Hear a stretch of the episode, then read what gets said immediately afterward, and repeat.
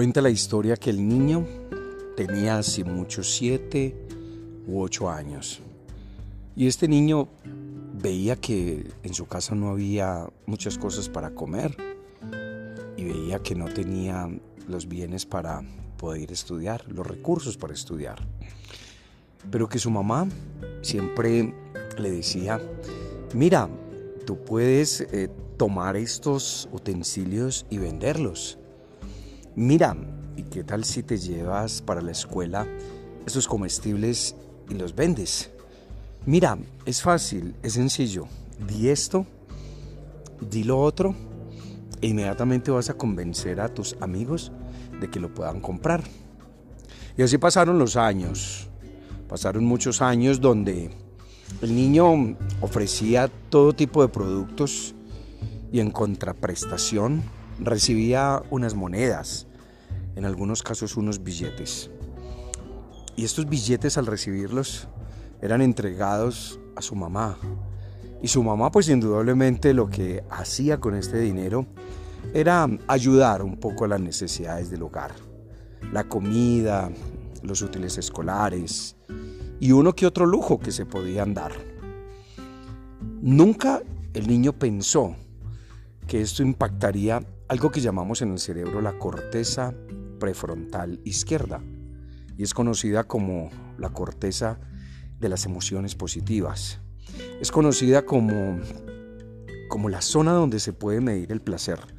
Y esto de acuerdo a estudios que ya han sido completamente fundamentados y dados completamente a la opinión pública por medio del monje tibetano Matthew Ricard, el hombre más feliz del mundo.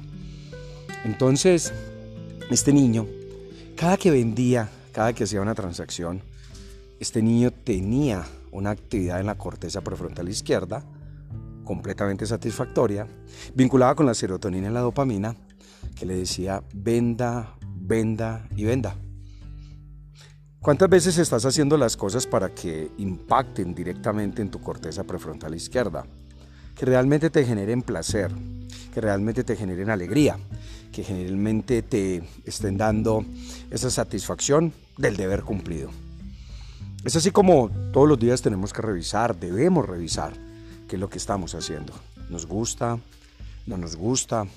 ¿Nos sentimos completamente convencidos? ¿Lo estamos haciendo simplemente por la obligación de hacerlo o porque toca hacerlo? Como muchas veces encontramos algunos cargos, posiciones, profesiones e incluso actividades de nuestros hijos y de nosotros mismos. Hay algo que tenemos que tener claro y es el convencimiento pleno de las actividades. Y hago este audio terminando hoy el mes de los vendedores, terminando pues indudablemente este mes de celebración, porque todos los días son de ventas, todos los días son de transacciones, todos los días son de negociaciones. Pero te diría a ti, ¿qué tanto te estás gozando tu profesión de ventas? ¿Eres un vendedor de obligación? ¿Eres ese vendedor que toca vender? ¿Llegó allá porque no había nada más que hacer? ¿Porque posiblemente no te exigían más herramientas, habilidades o competencias. Y hoy en día no te salen los negocios, no te salen las ventas, no te salen los cierres, simplemente porque no estás apasionado con lo tuyo. Y la excusa es posiblemente que no me dan herramientas, mi producto es muy costoso, es muy malo, no se necesita, estamos en tiempo de crisis. O eres ese vendedor de transición, que con el paso del tiempo te has dado cuenta que sí, que sí te gustan las ventas, que es una buena profesión, porque esto no es una actividad, es una profesión, que puedes ganar dinero, que puedes crecer en tus ingresos, que puedes ascender en la escala jerárquica de tu compañía. Un vendedor de transición que todos los días ve algo bueno en este fascinante mundo de las ventas.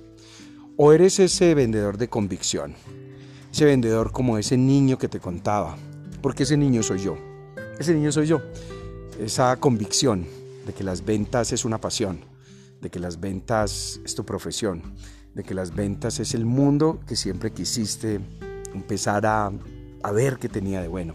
Ese mundo donde tú empezabas prácticamente a auscultar, a verificar que lo podrías enriquecer con nuevos temas, nuevos conceptos, nuevas ideas. ¿Hasta qué punto tú estás convencido de lo que estás haciendo. Termina hoy el mes de septiembre. ¿Estás seguro de lo que haces? Y no lo digo específicamente en el tema de las ventas, lo digo específicamente en todo lo que estás haciendo. Si estás barriendo una calle, la barres bien. Si estás atendiendo a un cliente en un bar, lo atiendes bien. Si estás escribiendo un libro, lo estás escribiendo bien. Si estás hablando con alguien, hablas con amor. Hay que estar convencidos, porque es el primer paso para que tu cerebro se dé cuenta que estás haciendo lo que amas. Y finalmente recuerda, Facundo Cabral, que en paz descanse, aquel que no ama su trabajo es un eterno desocupado. Yo soy Gustavo Guerra y nosotros somos As Marketing. Somos ideas. Somos más que innovación. Chao, chao.